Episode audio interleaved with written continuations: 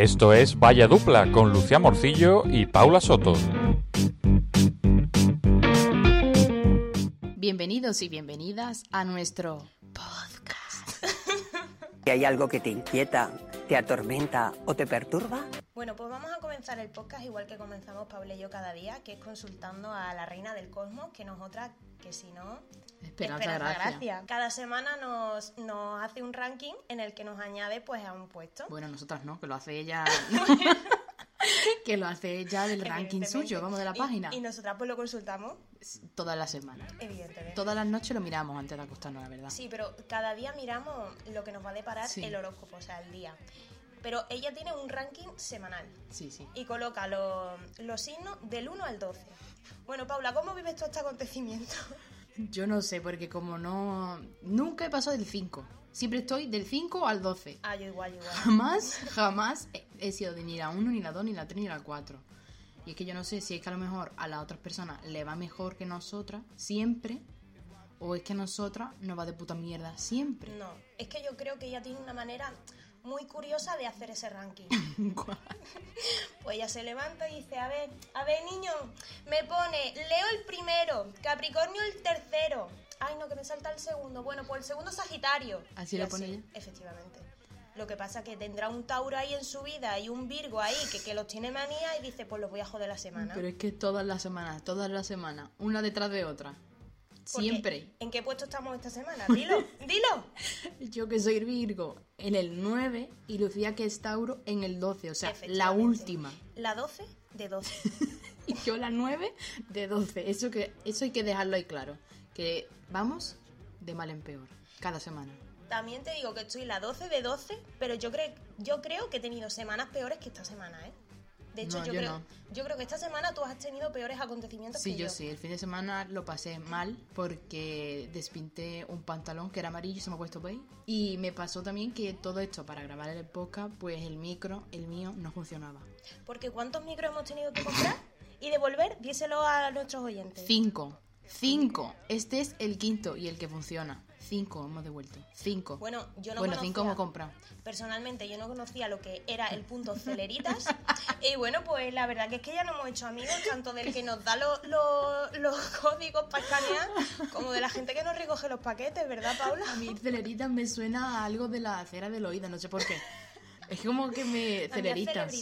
No sé por qué, tío. ce- Celebridad. En fin, de verdad. El próximo jueves tendremos en estrenos de cartelera una bonita película de dibujos animosos. Creo que hemos cogido el mejor corte que tiene eh, Paco León imitando a Raquel Revuelta. Y bueno, como haremos cada mes, vamos a hablar eh, de las series y películas que nos trae octubre. Ha vuelto la serie Fargo con la cuarta temporada, que eh, está dirigida por el español Rodrigo Sorogoyen y se puede ver en Movistar Series Manías. La serie creada por Noah Hawley está basada en el universo creado por los hermanos Cohen, eh, Fargo en 1996, y esta vez se ubica en Kansas City en eh, los años 50 y sigue la línea todavía de las anteriores temporadas mezclando la comedia negra y el thriller. Bueno, y vamos a seguir con Sorogoyen porque el viernes pasado se estrenó la serie de seis capítulos que dirige para Movistar Plus, que se llama Antidisturbios. La serie está escrita por Isabel Peña y el propio director y arranca con un thriller policial que sigue el desahucio de una corrala madrileña al que acude un furgón de antidisturbios, pero que se complica por una muerte. Bueno, pues Paula y yo personalmente podemos hablar de la serie porque la acabamos de, de terminar de ver justo antes de grabar el podcast y la verdad que nos ha encantado. O sea, Está lle- muy bien. Llevo desde septiembre que hemos venido a vivir juntas Paula y yo al piso porque somos compañeras de piso, que no sí, sí, no, no, y llevamos gente. 24-7 juntas. Sí, juntas, pero cuando nos levantamos por la mañana en verdad como que reiniciamos. Sí, se reinicia el día. se reinicia el día y nos olvidamos ya de que llevamos 24 horas anteriores juntas. Y bueno, mm, desde septiembre le digo a Paula, tía, tengo ganas de una serie que, que me enganche, ¿sabes? Que, que tenga ganas de levantarme por la mañana. Ah, porque de- también hay que decir pues, que somos ninis, Ah, sí, sí, efectivamente, por, es- por esto es el podcast. para que nos vayan conociendo. Y, y eso, levantarnos por la mañana por lo menos con, con esa motivación de decir, ay, pues mira, estoy enganchada a una serie, ¿sabes? que nos ha gustado la verdad. Hemos terminado lo, entre ayer y hoy y están muy, muy bien, muy bien. Porque hemos visto otras series, pero no nos han terminado. Pero esta sí, o sea. Esta sí, esta- además, se nota muchísimo que está dirigida por Sorogoyen y se nota que, que, que- que no viene de hacer cosas así. Otra miniserie que se puede ver en Movistar también es El pájaro carpintero, que está creada y protagonizada por Ethan Hawke. Y en ella se cuenta la historia de Onio, que es un joven esclavo que se convierte en un miembro de la diferente familia de John Brown, que lucha contra la esclavitud en Kansas. Y el 9 de- octubre se estrenó en Netflix la segunda temporada de La maldición de Hill House. La serie trata de ontologías independientes sobre casas encantadas y, e- y esta vez la historia cuenta como una joven comienza a trabajar como niñera eh, de dos hermanos huérfanos y cuando llega a la mansión pues descubre que hay eh, secretos ocultos y presencias del pasado. Alguien tiene que morir. Bueno, Alguien tiene que morir está recién sacada del horno, como quien dice. Es la nueva miniserie creada por, y dirigida por Manolo Caro. Se puede ver en Netflix y se estrenó el viernes pasado. Cuenta con un gran reparto, entre ellos está Carmen Maura, Ernesto Alterio, Cecilia Suárez, Esther Espósito, Carlos Cuevas, etcétera. Bueno, esta serie también la hemos visto Paula y yo. La empezamos el domingo y la terminamos también el domingo. Son tres capítulos son solo. tres capítulos. Se ve muy fácil, se ve muy pronto y nosotras personalmente tenemos que A decir mí no me ha gustado. que no nos ha gustado absolutamente nada. Nada, nada. Es que le falta. Tiene muy buen eh, reparto, reparto, sí, eh, muy bueno. Pero le, la historia. falta trama. no, no, trama no cuenta plana, nada. Sí. Los dos capítulos primero, la trama es normal, nada. Y lo último que deja más es para los últimos minutos de- del, del último capítulo, capítulo. Es que no. De hecho, en, en mitad de, de algunos, de algunos puntos de la serie meten como una especie de... Ay, sí, eso es rayante. Una especie como de, de escena que sale Sí. un protagonista como con una música, una luz, una ambientación haciendo como, un, como una acción y te- a mí me sacó, en lo personal me sacó muchísimo de, de la serie, o sea, es como que estás metida en la trama y, y de golpe te ponen eso y es como que te lo sacan del personaje, no sé. A nosotros en lo personal no nos ha gustado absolutamente nada, pero nada. Y luego también recalcar que Aster Expósito, o sea, no nos queremos meter eh, en cómo es como actriz, pero... Tampoco somos nosotras. No, claro, porque nosotras de expertas. cine ni- y Pero- series, pero es que es ver eh, a Esther Expósito haciendo de Carla en Élite, pero en los años 50. Es igual. Es exactamente el mismo Sí, personaje. igual, igual. O sea, tengo ganas de ver a Esther en otro tipo de, de papeles. cosa, sí. porque es- para mi gusto está exactamente igual que, que en Élite.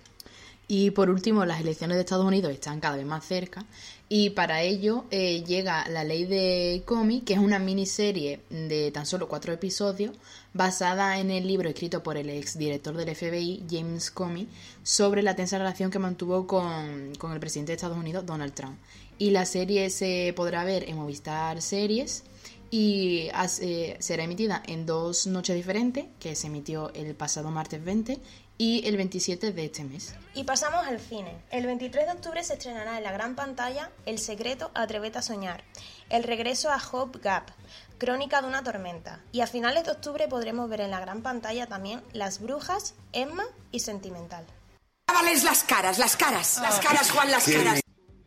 Las caras Juan, esa sección que homenajea los momentos cumbres del cringe de la internet y la televisión. Y bueno, el primer vídeo que vamos a poner eh, se ha hecho viral esta semana y es de una chica y con el típico filtro de Instagram de eh, te dicen una letra y tú tienes que decir eh, ciudad, eh, comida y cosas así. Vamos a escucharla porque no tiene desperdicio. Hay que acabarlo antes de tiempo, ya. A, país, a, Ma- a Marruecos, a... ¿Qué letra? La A, Por A, país por A. Asturias. eso creo que es un continente. No, es Asia, el continente. Ah, vale. Es que ella mismo dice, la primera, a Marruecos. A Marruecos, esa es la y mejor. dice la amiga, no, no, tía. Tía, con la A, con no". la A.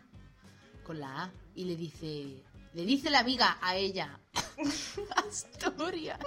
No, tía, es un Asturias. continente. Muy bien ella, o sea...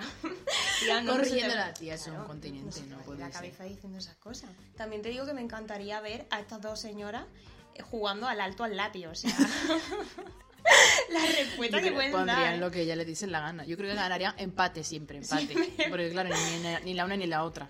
¿Te imaginas? Prohibido entrar en Google para consultar la Claro. respuesta. Y una diciéndole a la otra, que no, tía, que el lápiz es un animal. en fin, Juan, las caras, las caras, Juan. Lávales las caras, las caras. Las caras, Juan, las caras. Bueno, y en nuestro primer Temazo, tía. hemos decidido hacerlo de efectivamente Celia Cruz, que justamente la cubana cumpliría 95 años esta semana y por esto hemos querido que sea nuestra primera artista. Eh, Celia Cruz es considerada la reina de la salsa y cuenta con 37 álbumes de estudio, 7 discos en directo, 40 álbumes eh, recopilatorios y 87 sencillos. Fue nominada a 13 premios Grammys y ganó 3 de ellos y además 9 premios Grammys latinos, de los cuales ganó 5. Bueno, la verdad es que Celia Cruz tiene temazos. Temazo, tía. Entre ellos está Kimbara, La Negra tiene tumbao, Oye cómo va, Ríe y llora y La vida es un carnaval. Bueno, la cubana ha formado parte de la banda sonora de nuestro primer año viviendo aquí en Madrid, ¿verdad, Paula? Siempre. Y con sus canciones hemos realizado performance a la altura de la de Belén Esteban como Madonna en el Carnaval de Tenerife. Por ello hoy la homenajeamos y bailamos. Y recuerden que aunque Esperanza Gracia os coloque en los últimos puestos del ranking, ¡la vida es un carnaval! Todo aquel que piense que la vida